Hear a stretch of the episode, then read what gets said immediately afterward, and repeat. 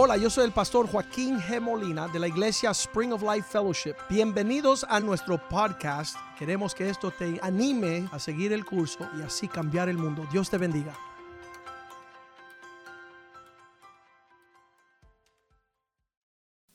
Padre, te damos gracias por este día. Este es el día, Señor, que tú has creado. Tú creaste este día, Señor, con propósito. Tú trajiste a cada persona que está aquí, a cada persona que está escuchando por la red. Tú lo trajiste con un propósito, Señor, porque tú los amas. Y tú tienes un plan con su vida. Ahora mismo abrimos nuestro corazón, abrimos nuestra mente para que tú nos hables, Señor, para que tú nos alcance con tu palabra, con tu espíritu. Te damos bienvenida a este lugar. Te entregamos todo lo que va a suceder, todo lo que se va a hablar. Señor, aún nuestro corazón, nuestra reacción a tu palabra, te la entregamos a ti. Que podamos ser buena tierra, Señor, y que tu palabra salga. Señor, yo te pido que yo no sea un impedimento a tu palabra que tú me puedas utilizar a mí a pesar de mis faltas, Señor. Que tu espíritu me use para alcanzar a tu pueblo. En el nombre de Jesús. Amén. Amén. Hoy vamos a hablar de su tema favorito. Y usted dirá, ¿y cómo él sabe cuál es mi tema favorito? Bueno, el Señor me lo reveló. Vamos a hablar de, tu vida. Es el tema favorito tuyo.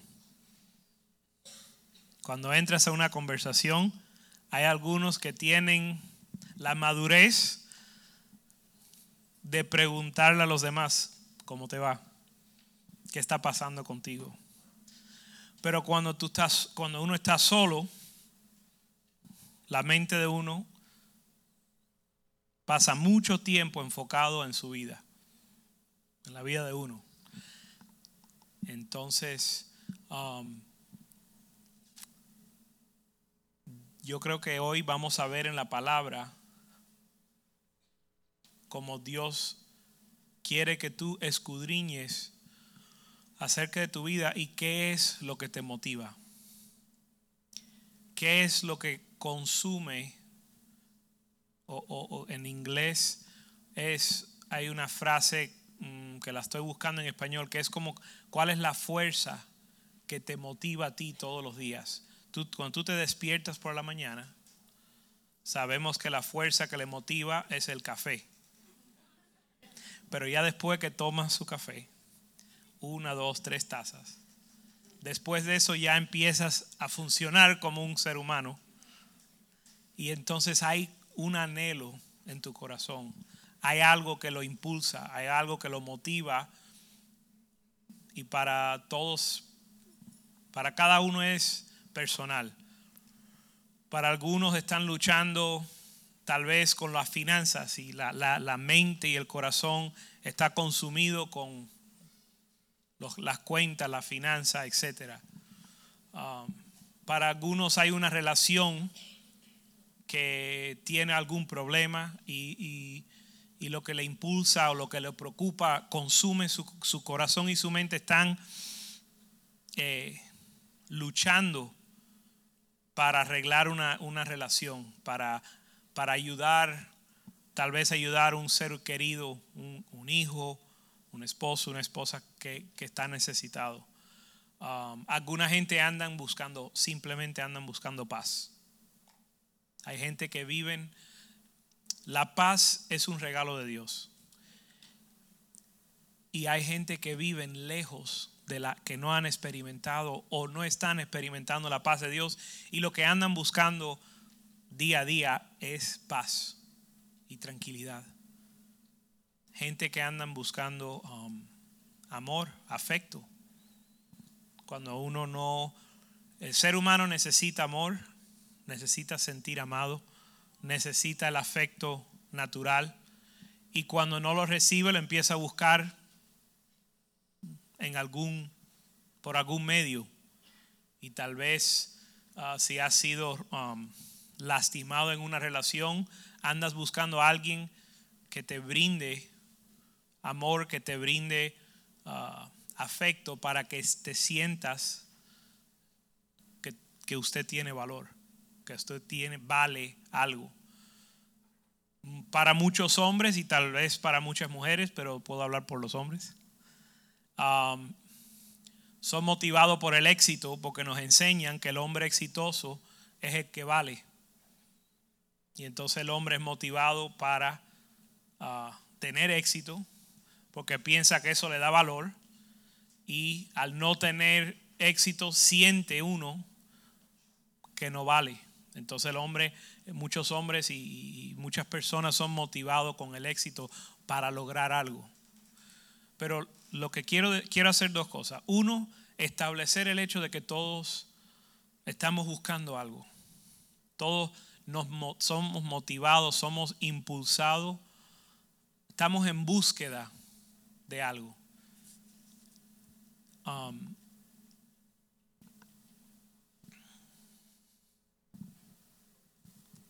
Se me cerró.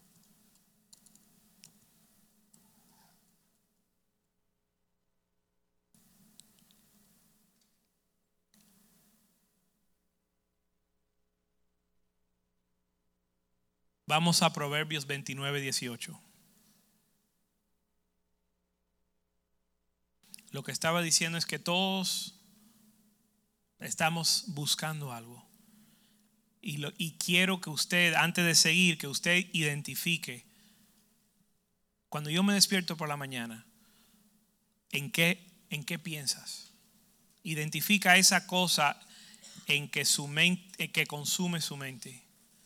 En cada corazón aquí, aquí hay, vamos a decir, 200 personas, hay en cada uno de ustedes hay algo que consume su corazón, que consume su mente, que le preocupa. Identifica esa cosa.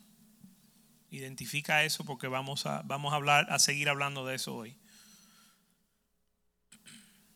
Dice, um, sin profecía el pueblo se desenfrena. Y hay otra traducción que dice sin visión.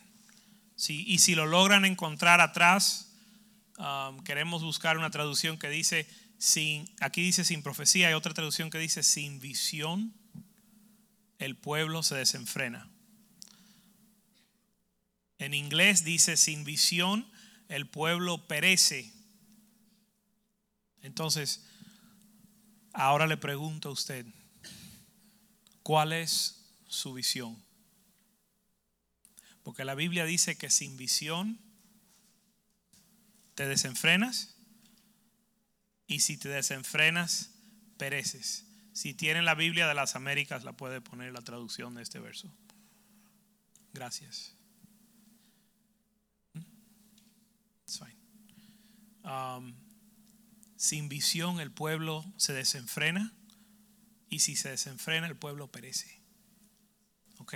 So Dios no quiere que usted ande, que usted viva su vida al azar. Dios no quiere que usted viva su vida, te duermes, te despiertas y si como dicen, si despiertas con el moño virado, es un día bueno y si te despiertas de buen humor, Digo, al revés, si de un moño virado es un día malo y si te despiertas de buen humor, pues va a ser un, un lindo día. Dios quiere que tú te rijas por una visión. Él dice que esa visión, dice que sin la visión el pueblo se desenfrena. Significa que con una visión uno es, tiene frenos y muchas veces esos frenos lo vemos como, como limitaciones. Pero Dios lo que quiere es que tú tengas un mapa para poder tomar decisiones. Si tú tienes una visión, si tú sabes a dónde vas, tú tienes ahora un criterio para tomar decisiones. Yo voy para allá, así que no me voy a bajar en esta salida, porque esta salida no me lleva para Orlando. No me voy para el no, no voy a agarrar el turnpike al sur porque Orlando está para el norte. Pero si usted no tiene una visión, Nadie sabe dónde vas a terminar. La visión no es que has llegado, pero sin la visión, sin una visión, tú no sabes dónde vas a terminar. Y tantos de nosotros vivimos sin visión. Entonces, ahí está, sin visión el pueblo se desenfrena. Pero, ok, dos cosas. Uno, es necesario tener una visión. Dos, tu visión está arraigada o fundamentada en la palabra de Dios.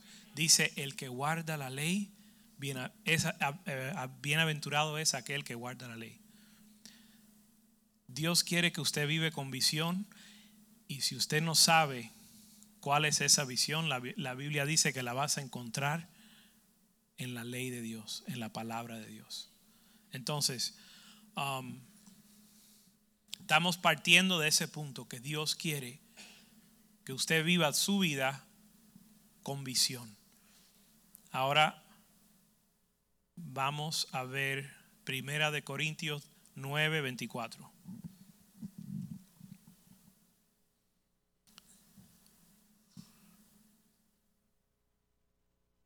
¿Qué hacemos con esa visión? Dice, ¿no sabéis que los que corren en el estadio, todos en la verdad corren? pero uno solo se lleva el premio. Corred de tal manera que la obtengáis. En inglés dice, corre, todos corren, pero tú corre para ganar. Entonces, ¿cómo Dios quiere que vivas tu vida? Que tú corras para ganar. Dios no te puso en la tierra para vagar, sin dirección y no te puso en la tierra para andar de medio corazón. Si usted está tratando de determinar si Dios quiere que usted vaya con el acelerador a medias, a tres cuartos o a todo lo que da, dice la Biblia, Dios dice, correr, todos van a correr, pero tú corre para ganar. Dios quiere que tú vivas tu vida corriendo con todo tu fuerza, con todo tu corazón detrás de la visión que Dios ha puesto delante de ti. Dice, todos van a correr. So, el hecho de correr no es el asunto, sino cómo es que uno está corriendo. Dice, corre para ganar, verso 25.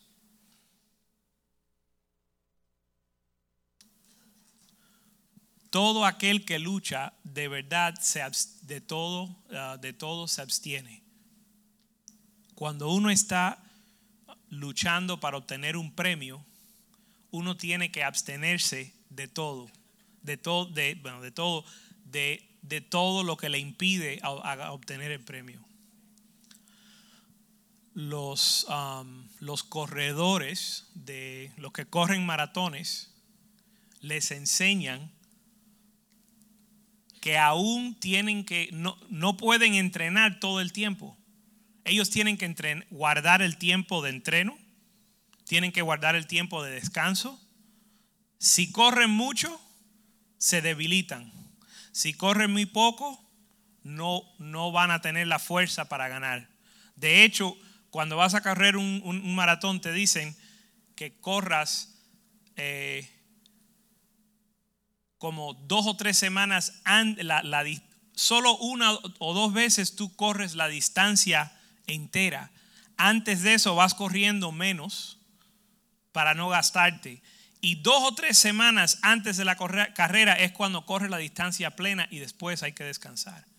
Es decir, no es solo correr y no es solo descansar. Es saber, es frenarte o abstener de, lo que, de todo lo que no conviene para obtener la meta. Dice, ellos lo hacen para recibir una, una corona corruptible. Nosotros le aplaudimos a los campeones que pagan el precio. Los peloteros que dan toda su vida para hacerlo mejor. Los futbolistas que dan toda su vida, sacrifican todo día y noche, año tras año, desde su juventud 3, 4, 5, 6 años lo están entrenando y entrenando y entrenando para el gran premio. Y cuando ellos lo logran, nosotros lo celebramos como campeones. Para un premio o una corona corruptible. Al fin, al final el trofeo que le dan a veces no es ni de oro, plateado de oro y a veces y, en muchos casos lo tienen que devolver. Lo hacen por una corona corruptible. ¿Cuánto más nosotros tenemos que esforzarnos y pagar el precio y abstener de todo lo necesario para correr esta carrera que Dios ha puesto delante de nosotros? Verso 26. Entonces Pablo dice, yo de esta manera corro, no como a la aventura. De esta manera peleo, no como quien golpea al aire, golpea al aire.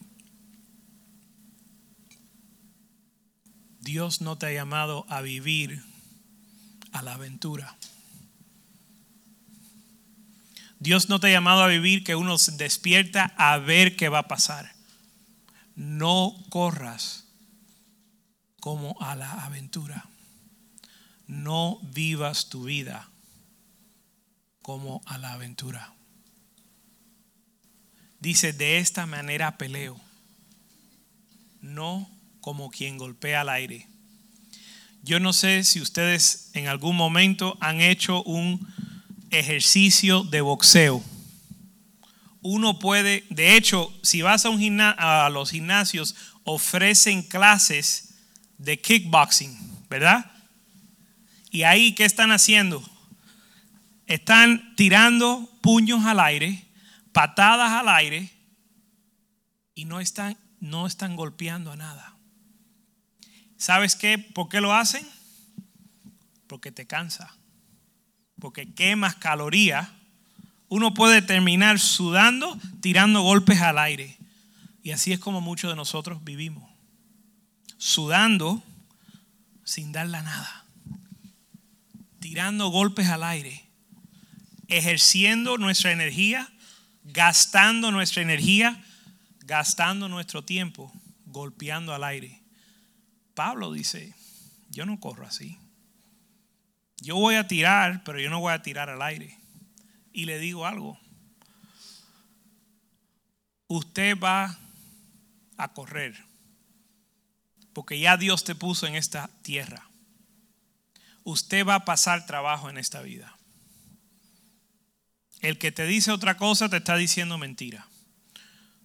O aún no ha aprendido de la realidad de la vida. En esta vida vas a pasar trabajo. Jesús mismo dijo, en esta vida vas a pasar trabajo, pero no, no se afanen, no sé de buen ánimo, yo he vencido al mundo. So, vamos a pasar de todas maneras, vamos a pasar trabajo. Entonces, si ya vas a pasar trabajo, no corras a la aventura. Si vas a tener que pelear y tirar puños, no lo, piñazos, no lo tiran al aire, no lo tiren al aire.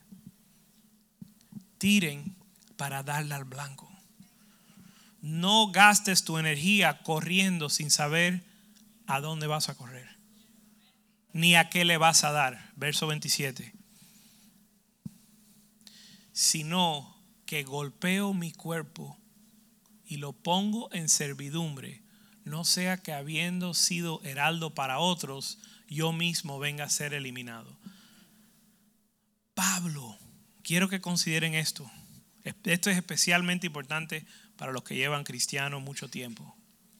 Pablo estaba diciendo, después de todo lo que él había hecho, después de haber sido heraldo para todos, él mismo dijo, yo tengo que golpear mi cuerpo y ponerlo en servidumbre para que yo no sea descalificado, para que no me eliminen a mí después de todo lo que él había hecho.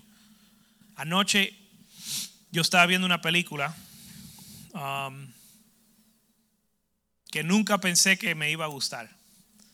pero está buena, se la voy a recomendar. Se llama Secretariat, que se trata de un caballo de carrera. Sí, los que lo han visto les gusta. Um, es una película de un caballo de carrera. Um, eh, fue el mejor, el caballo de carrera más famoso de, vaya, de, todas las carreras, por lo menos en los Estados Unidos.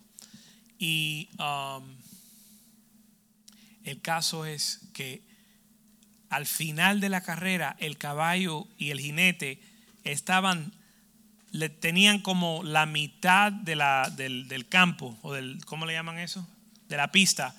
Como la mitad de la pista adelantado a todo el mundo. Ya normalmente en una carrera de caballos ganan por lo que le llaman, no sé, en inglés es uh, one length, el largo de un caballo. Entonces miden la distancia en que uno va ganando por un largo, o ¿cómo se dice en español eso? Un largo.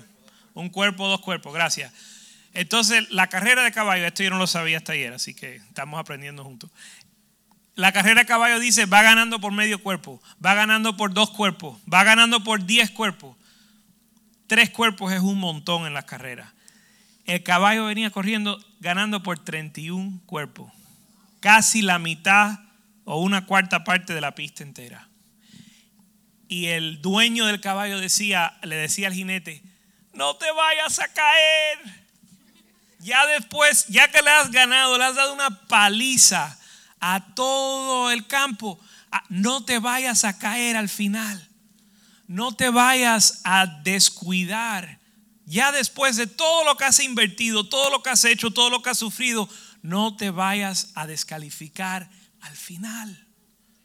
Y muchos cristianos han corrido y corrido y sufrido y vivido y se pueden descuidar. El mismo Pablo dijo, yo me tengo que mantener en línea para no descalificarme. Si ese es Pablo, ¿qué de nosotros? Si llevamos ya un tiempo caminando con el Señor, tenemos que tener cuidado tenemos que disciplinar y golpear nuestro cuerpo y ponerlo en servidumbre para después de haber sido heraldo, que no te descalifiquen. Tenemos que correr hasta el final.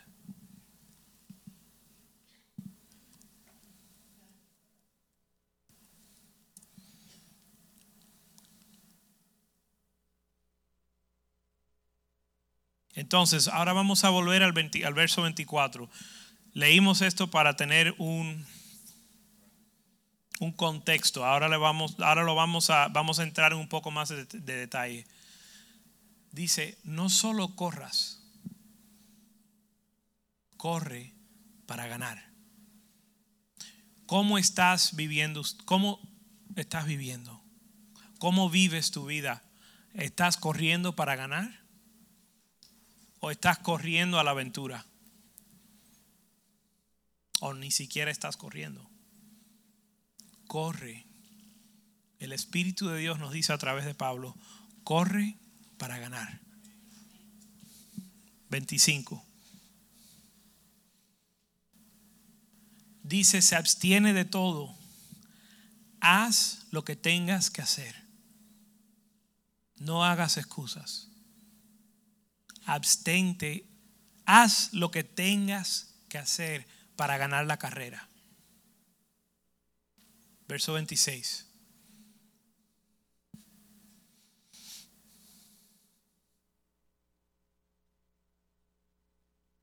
Ser intencional. Camina deliberadamente, corre deliberadamente. Yo le estaba leyendo yo busqué diferentes palabras que significan lo mismo que la palabra intencional para poder entender mejor lo que significa. Dice premeditado, que uno está no em, tirando al azar, sino que uno está pensando bien lo que va a hacer, que uno está planeando bien lo que uno va a hacer no vivas ni por suerte ni por chance. Dice intencionalmente, premeditado. Quiere decir que usted está meditando en lo que va a hacer. Medita en tu carrera. Y en esa meditación usted va a decidir aquello que conviene para ganar y aquello que no conviene. Y elimina, eso lo vamos a ver después, eliminar las cosas que no convienen. Pero ser intencional dice hacerlo con o bien aconsejado. Algunos de nosotros no entendemos. Cuando leemos que hay una carrera delante de nosotros, no sabemos, bueno, ok, hay una carrera, pero ¿y ahora qué hago? Dice, una de las definiciones o uno de los sinónimos de intencional es bien aconsejado. Averigua. Mira, los mejores jugadores buscan un entrenador personal. Tienen su entrenador del equipo, pero buscan un entrenador personal que le dice, mírate, me vas a despertar a las 6 de la mañana, vas a comer una cucharada de atún, vas a tomar un vaso de agua, después 15 huevos sacochados, solo sin yema, y vas a correr 15 millas, después vas a hacer pesa, después vas a tirar y, el, el entrenador le va buscando exactamente lo que esa persona necesita para ser el campeón. Y le va llevando de un nivel al próximo nivel. Si usted está en serio, tienes que buscar a alguien que te va a llevar al próximo nivel. En lo que estés haciendo, esto aplica en cualquier campo, pero estamos hablando del reino de Dios. Esto aplica en cualquier campo. Usted necesita que alguien te aconseje, que estés bien aconsejado y bien um, asesorado en lo que estás tratando de hacer. Si quieres ser el mejor. Y dice la Biblia, corre para ganar. No dice llega al campo, no dice llega al juego, dice juega para ganar. Aquí no estamos aquí para jugar pelota, estamos aquí para ganar el juego. ¿Ves la diferencia? Entonces, el que está en serio busca quien lo aconseje, busca quien le puede ayudar. Sabes que hay gente que te ayudan y hay gente que te perjudican. Y usted tiene que identificar los que te están perjudicando y alejarte de ellos. Si estás en serio. Y Dios dice, ponte en serio. Dios dice, ponte en serio. Entonces, hay que identificar los que nos van a ayudar a ponernos más en serio más afilado, con más celo y acercarnos a ellos y aprender de ellos. Lo que tenemos que aprender. Y alejarnos de los que nos van a desviar.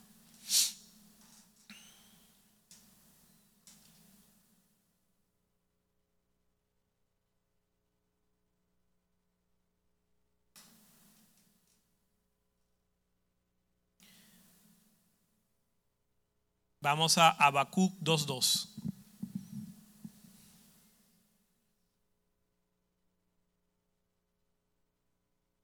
Aquí dice, Jehová me respondió y dijo, escribe la, escribe la visión, declárala en tablas, para que, el que, para que corra el que la leyere.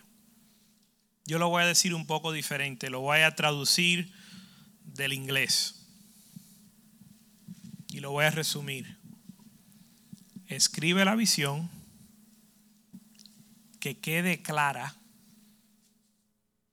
para el que la lea, corra.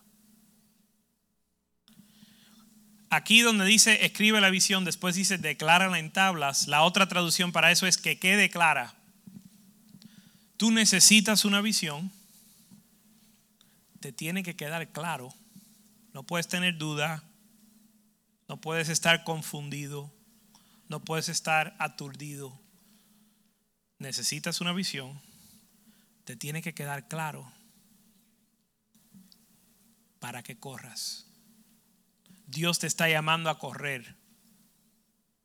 Para correr tienes que estar claro hacia dónde. Entonces, usted tiene que entender la visión y después mándate a correr detrás de ella con todo. Estaba hablando del caballo Secretariat y en una de las partes de la película, que de hecho es basada en la vida real, una de las cosas que aprendí, el caballo puede morir de el, de un, el corazón le, dice que se le puede reventar. Que ellos cuando se mandan a correr, ellos no se miden. Y un jinete, le estaban acusando al jinete diciendo, oye, porque mira, tú mataste al caballo, porque lo hiciste correr muy duro. Y él dijo, yo no lo maté. El caballo es su naturaleza, correr. Al caballo tú no lo puedes frenar. O mejor dicho, lo puedes obligar a frenar, pero en, en su naturaleza es correr con todo hasta que se reviente el corazón. Y Dios nos manda a correr y es preferible que se te reviente el corazón a que no termines la carrera. Si se te revienta el corazón corriendo, terminaste la carrera bien.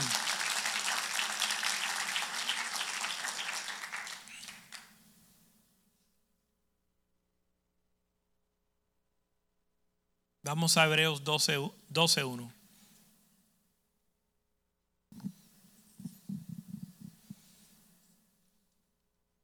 Aquí estamos en Hebreos 12, en el, en el capítulo 11, se llama, las, le dicen la sala de la fe. Y está haciendo, es como una referencia a la sala de la fama, donde están todos los grandes jugadores de cualquier deporte.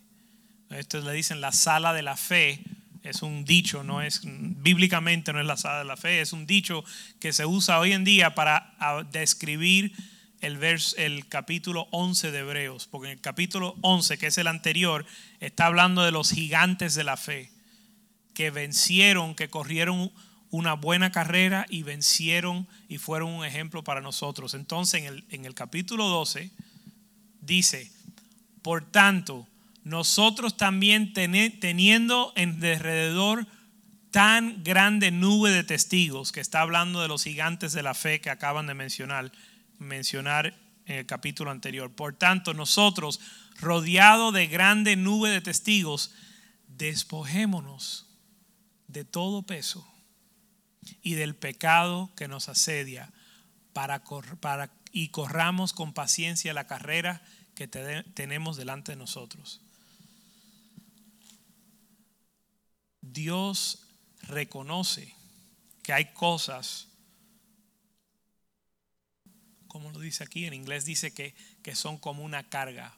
Biblia, que los despojemos de ellos. Entonces, la escritura lo que está enseñando es, Dios no quiere, Dios reconoce que tú tienes esa dificultad, pero Dios no quiere que tú la sigas cargando. Dios reconoce que es difícil correr como estás corriendo. Usted ahora está cargando un peso que le hace la carrera difícil. Usted escucha lo que estoy diciendo, el Espíritu de Dios le da convicción que esto es la verdad. Pero tu mente dice, no, ¿cómo voy a hacer? Yo lo quiero hacer, pero me es difícil por el peso que estoy cargando. Dios reconoce que usted está cargando un peso. Pero Él dice, elimínalo.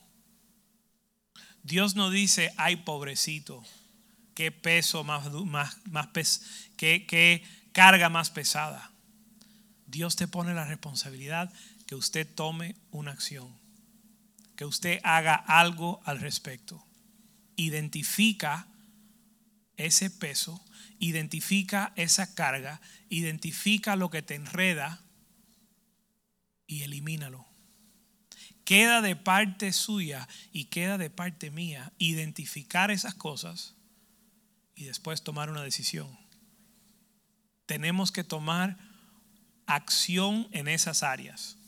No podemos culpar si tal vez es una relación que usted tiene. Usted no puede culpar a esa persona. Usted tiene que tomar una decisión.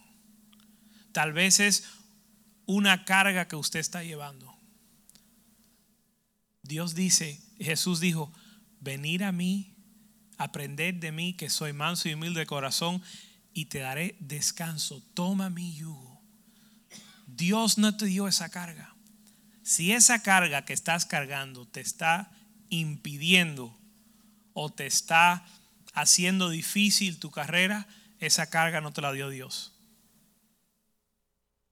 Hay una canción que dice, ese muerto no lo cargo yo. Suelta el muerto. Deja el muerto.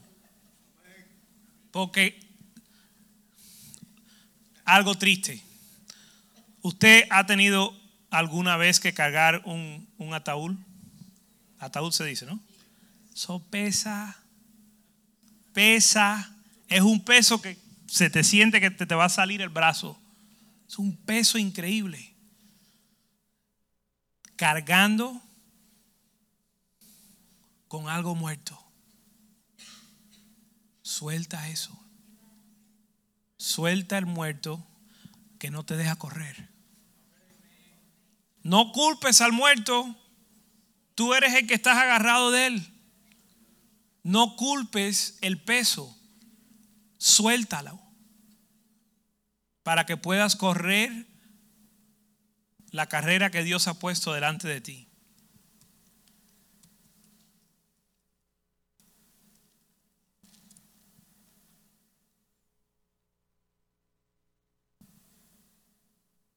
Verso 2. Puestos los ojos en Jesús. Jesús es nuestra, nuestro galardón. El premio al final de la carrera es Jesús. Y si usted no entiende eso, si eso para usted no es un premio, no importa. Pídele a Dios. Si usted no entiende que Jesús es tu premio y el premio mayor que usted puede alcanzar, no importa. La Biblia dice que Dios te lo va a revelar. Tú pídele a Dios, Dios, revélame tu verdad. Revélame, Señor, para yo entender lo que significa que Jesús es el gran premio. Puesto los ojos en Jesús y mándate a correr. La Biblia dice que Él es el autor. Usted está aquí porque fue idea de Él. Cuando se empezó a escribir el libro de tu vida, no fue idea tuya.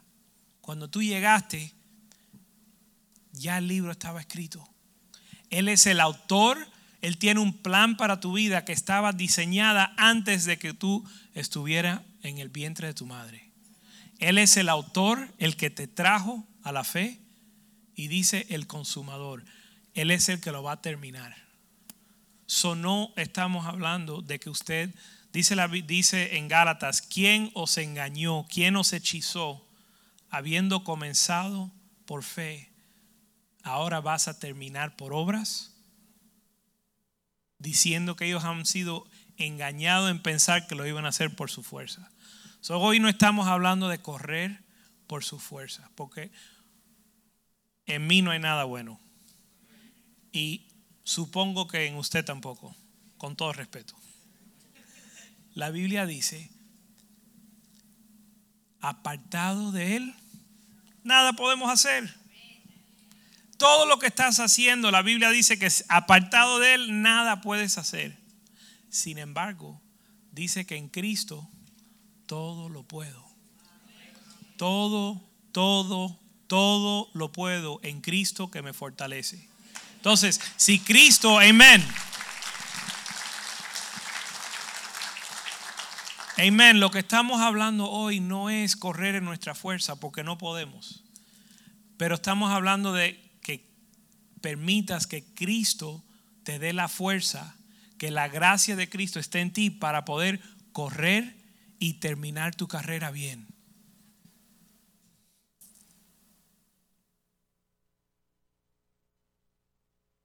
Amén. Vamos a Mateo 6, 24.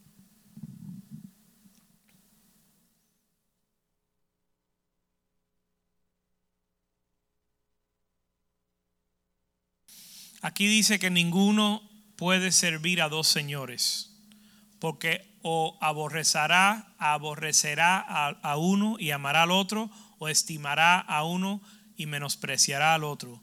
No podéis servir a Dios y a las riquezas. Le hago una pregunta. En su vida, ¿usted ha intentado correr en dos direcciones a la misma vez? Suena ridículo, ¿verdad? Piensa, piensa la pregunta que, se, que suena tan tonto, pero van a ver que no es tan tonta la pregunta. ¿Usted ha tratado de correr en dos direcciones a la misma vez? Es imposible. Ni siquiera uno hace el intento. Pero así lo hacemos en nuestra vida. En, en, nuestra vida tratamos de correr en pos de Dios y tratamos de correr en otra dirección a la misma vez. Y es ridículo porque no se puede, pero por algún motivo lo intentamos.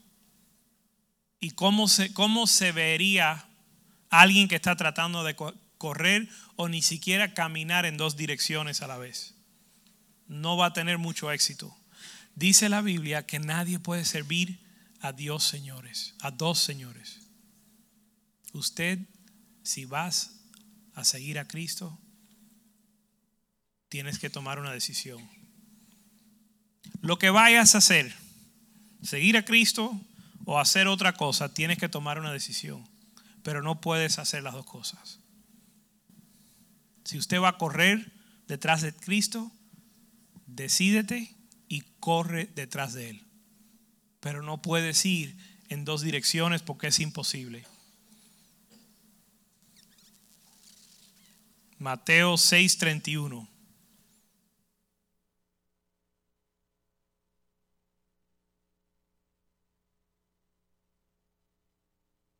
No os afanéis diciendo qué comeremos o qué beberemos o qué vestiremos. Deja el afán. Deja el afán. No resuelve nada usted nunca ha resuelto nada ni vas a resolver algo afanándote. Verso 27. Ah, disculpa, disculpa, estoy saltando. Vamos a quedarnos en el 31. No os afanéis diciendo qué comeremos, qué beberemos, qué vestiremos. 32. No te preocupes. De eso se preocupan los que no me conocen. Dice, los gentiles buscan qué comeramos, qué beberemos, qué vestiremos. Eso lo buscan los gentiles. Los que no conocen a su Padre Celestial buscan esas cosas. Pero tu Padre Celestial sabe que tenéis necesidad de todo eso. El que no tiene Padre tiene que buscar su comida, tiene que buscar su ropa, tiene que buscar dónde va a vivir. El que tiene un padre no se tiene que preocupar de eso. Solo se tiene que preocupar de su relación con su padre. Su papá le va a dar no la comida, la mejor comida. No la ropa, la mejor ropa. Y no un lugar donde hospedarse, sino el mejor lugar. Tú tienes un Dios celestial. No busque los que buscan los huérfanos. Busca, vamos, 33. Más buscar el reino de Dios y su justicia. Y todas estas cosas serán añadidas. Buscar el reino de Dios. Mándate a correr. Que Dios va a cuidar de ti.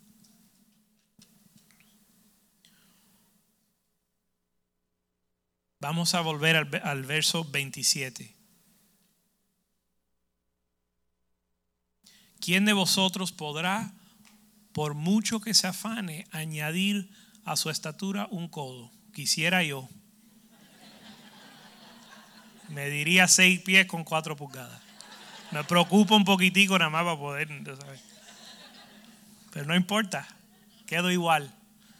No es productivo afanarte. No resuelve nada. Verso 28. No te afanes porque Dios va a cuidar de ti. Considera el vestido, considera uh, y por él vestido. Porque, eh, ¿por qué os afanáis? Considerar los lidios del campo que como crecen sin trabajar y sin hilar. El próximo verso. Pero os digo que ni aun Salomón en toda su gloria se vistió así como uno de ellos. Usted puede trabajar, usted puede hilar y nunca te vas a vestir como Dios te puede vestir. Dios te quiere vestir. Y todo tu labor y todo tu sudor no van a lograr ni una décima parte de lo que Dios quiere hacer contigo. Verso 30. Y si la hierba del campo que hoy es y mañana se echa al horno, Dios la viste así, no hará mucho más a vosotros, hombres de poca fe. Dios se va a ocupar de ti. Verso 32. De nuevo, esas cosas son lo que buscan los gentiles, los que no me conocen. Pero tú, verso 33, busca el reino de Dios. Mateo 13, 44. ¿Cómo es buscar el reino de Dios? ¿Cómo, cómo podemos entender eso? Dice, el reino de Dios es semejante a un tesoro escondido en un campo, el cual un hombre halla y lo esconde de nuevo y gozoso por ella va y vende todo lo que tiene y compra ese campo. ¿Sabe lo que, lo que entendí o, pude ver por primera vez en el último capítulo? En el último eh, servicio. El hombre, él dice que el reino de Dios es como un tesoro de alto precio, el Señor encuentra el tesoro, pero no lo puede obtener hasta, hasta venderlo todo. Hasta que Él no, Él cambia, Él hace un cambio o una transacción donde dice, voy a dejar todo atrás y con gozo, dice, con gozo vende todo lo que tiene y compra aquel campo.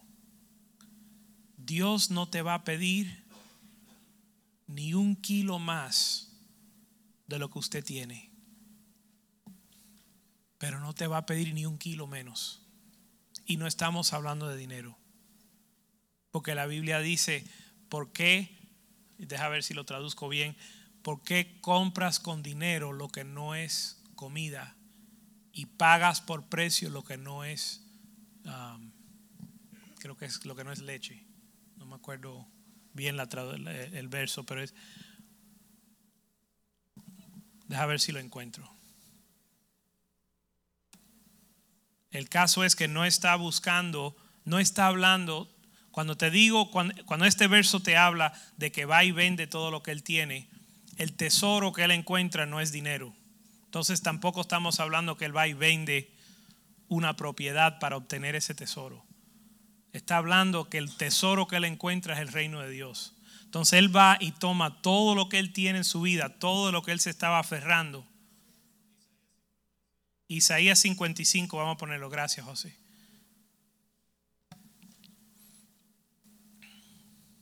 Yo le digo José porque es mi suegro. Es el pastor Mediero, pero cuando estamos en la casa no le digo, pastor Mediero. A veces sí, pero no. A veces, a veces no. A veces le digo, suegro, ¿tienes hambre? A todos los sedientos venid a las aguas y los que no tienen dinero venir y comprar, venir y compra sin dinero y sin precio, vino y leche. Deja ver el 2. ¿Por qué gastáis el dinero en lo que no es pan y vuestro trabajo en lo que no sacia? Oíd atentamente, comer del bien y se deleitará vuestra alma con grosura. Ese es el reino de Dios. Amén.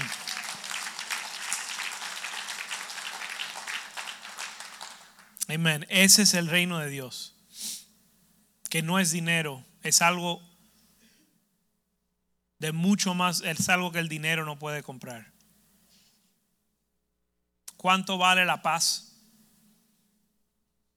¿Cuánto usted piensa que los ricos pagarían por dormir con paz, por tener paz en su relación con su familia. ¿Cuánto pagarían por restablecer una relación con su hijo, con su esposa? No tiene precio.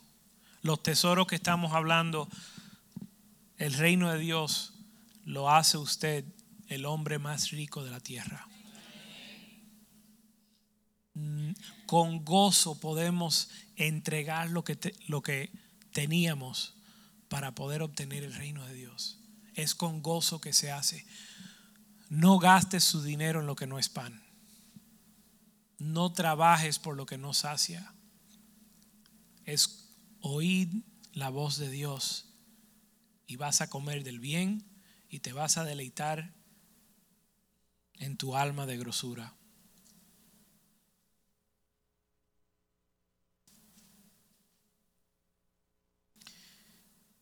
Mateo 13, 45.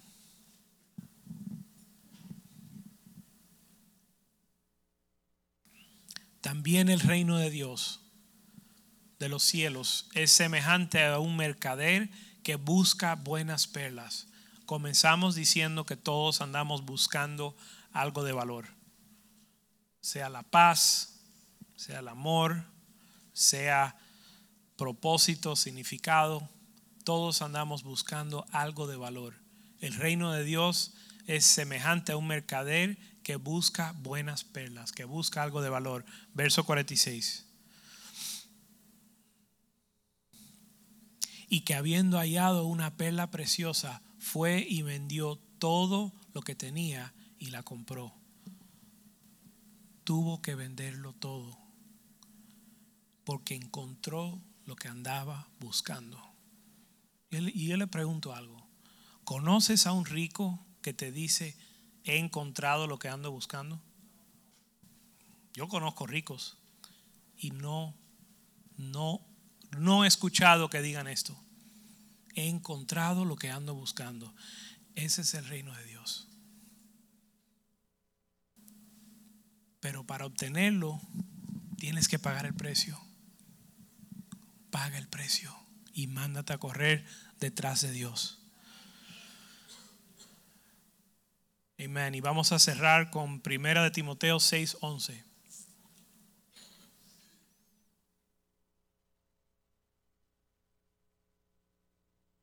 Al principio de hoy les pregunté que identificaran qué es aquello que lo motiva, qué es aquello que, que lo consume que es aquello que andas buscando, que, andas, que tu mente, que consume tu mente, consume tu corazón. Vamos, vamos al verso 10. Dice, la raíz de todos los males es el amor al dinero, el cual codiciando algunos se extraviaron de la fe y fueron traspasados de muchos dolores. La Biblia enseña que la idolatría es como la hechicería. y que el amor al dinero es idolatría. Lo voy a decir de nuevo. La Biblia, porque hoy, hoy escuchamos de idolatría y decimos, yo no adoro a ningún ídolo. Escuchamos hechicería y decimos, bueno, ya la brujería yo lo dejé, o eso era de mi tía o de mi abuela, pero ya yo, ya yo soy cristiano. Pero la Biblia dice que la, que la, la idolatría es como el pecado de la hechicería y que el amor al dinero es igual a la idolatría, es, es idolatría. Las tres cosas son un deseo o de no depender de Dios, de manipular una situación. La hechicería es manipular algo que la soberanía de Dios no lo ha establecido y uno lo quiere manipular a través de la hechicería, a través de la brujería, a través de alguna algo que no es Dios. La idolatría es buscar un Dios que te va a resolver a ti lo que tú quieres en lugar de confiar en Dios. El amor dinero es igual. El, el dinero es igual. O el, mejor dicho, el amor al dinero. Donde vemos el dinero como algo que puede resolver mi necesidad, que me puede comprar lo que yo deseo y que me permite una seguridad sin depender de Dios. Entonces la Biblia dice que el amor al dinero um, es la raíz de todos los males y que al eh, codiciando el dinero codiciando algo, un, una sustitución, un, eh, un sustituto. El buscar un sustituto para Dios te lleva a extraviarte en tu fe y vas a ser traspasado de muchos dolores. Si tratas de sustituir a Dios con un ídolo. Verso 11. Mas tú, hombre de Dios, huye de estas cosas. Yo le, comenzamos diciendo qué es lo que te motiva, qué es lo que te conmueve, qué es lo que consume tu mente, tu corazón. Huye de estas cosas. Huye de todo lo que te impide de buscar de Dios dice, huye de estas cosas y sigue, en inglés dice, persigue, como eh, corre detrás. En inglés dice, igual que uno está huyendo de algo, le estás eh, corriendo detrás de algo. En inglés la traducción es así, huye de esto y cáele atrás, corre detrás de la justicia, la piedad, el amor, la paciencia y el mansedumbre. La justicia es hacer lo correcto, hacer lo que Dios haría. La piedad es pensar como Dios piensa. Porque tú puedes hacer lo bueno pensando mal. Tú puedes decir lo correcto pero tener un corazón que no respalda lo que estás diciendo. Entonces, la justicia es hacer lo bueno. La piedad es, y no, mira, no estoy hablando teológicamente, ¿ok? Así que para los teólogos, no te estoy hablando teológicamente, te estoy hablando prácticamente. La justicia es hacer lo, bien, hacer en toda decisión que, que tú tomas, buscar hacer lo que Dios haría. La piedad es en todo lo que haces y en todo lo que vives, pensar y sentir lo que Dios piensa y siente. Piensa y siente. Tú, tú puedes hacer algo y tu corazón sentir otra cosa. Tú puedes decir lo, lo bueno, hablar justicia, pero pensar otra cosa. La piedad es, Señor, hazme como tú. No saben ustedes la cantidad de veces que yo vengo delante del Señor y le digo, Señor, ¿por qué reacciono de esa manera? Ni siquiera externamente. No estoy hablando de mi reacción exterior. No estoy hablando de lo que dije, ni estoy hablando lo que hice. Estoy hablando de que pasa algo y algo surge dentro de mí que yo digo, ese no es Cristo. Señor, ¿por qué? Cámbiame. Quita eso de mí. La piedad es ser como Dios. Quién tú, no qué tú haces, no qué tú dices, sino quién tú eres. La Biblia dice, persigue, corre detrás de la meta de ser como Dios. Dios, cámbiame. Que yo no reaccione así, que yo no sienta eso. ¿Qué sientes tú, Señor, para esta persona? Lo más lejos de mi, de, de mi realidad era, han leído ese verso que dice, orar por tus enemigos. Lo más lejos de mi realidad era eso. Y tenía que decir, Señor, y todavía tengo que decir, Señor, ayúdame a ver esta persona con tus ojos. Ayúdame a ver esta persona con tu corazón. En lugar de enfocarme en lo que ellos me están haciendo, ayúdame, Señor, a pensar en ellos como tú piensas en ellos.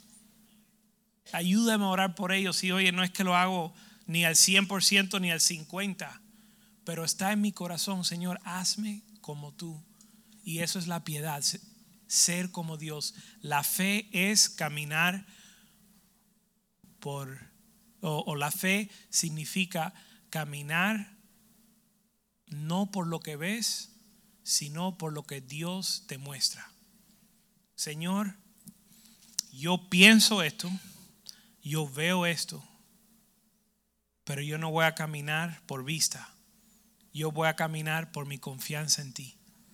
Yo voy a caminar basado en lo que dice tu palabra, por lo que me ha mostrado tu espíritu, a pesar de lo que la, la fe es la esperanza de lo que no se ve y la seguridad y la seguridad de lo que se espera.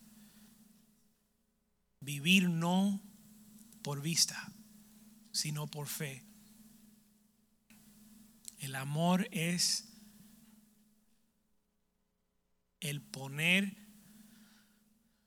tu prójimo por encima de ti. El bien, pensar en otro antes o antes que tú. Dar todo. Dice, no hay mayor amor que este, que el que pone su vida por su amigo. Amar es estar dispuesto a poner tu vida por aquel que es el objeto de tu amor. Para Dios y para tu prójimo. La paciencia. Desarrollar, ¿sabes cómo desarrolla, desarrolla paciencia? Sufriendo. Pruebas desarrollan paciencia. Pero es el camino que Dios te ha ordenado. Desarrollar paciencia y finalmente mansedumbre. Dios, Jesús, se muestra en la Biblia como el león de Judá y como el cordero de Dios. Valor y gentileza. Poder y mansedumbre. Dios busca o Dios nos, nos manda a correr detrás de estas cosas, que incluye la mansedumbre. Entonces, concluyendo, no corras sin visión. Elimina todo lo que te impide que tu, que tu visión quede clara, que tu visión quede clara y mándate a correr. Amén. Señor le bendiga.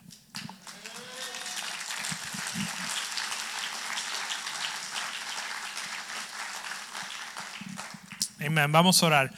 Padre, te damos gracias por este día. Te damos gracias por cada persona que está aquí, cada persona escuchando. Bendícelo, Señor. Te pedimos que tu palabra no vuelva atrás vacía, que este día no sea otro día más, sino que tú hagas tu obra en el corazón de cada persona que está aquí. Bendice los alimentos, llévanos con bien a nuestra casa, que podamos mantener comunión contigo, Señor, y, entre los hermanos. Y que esta palabra sea una realidad en nuestra vida. Te damos gracias en el nombre de Jesús. Amén. Amén. Están despedidos. Señor le bendiga.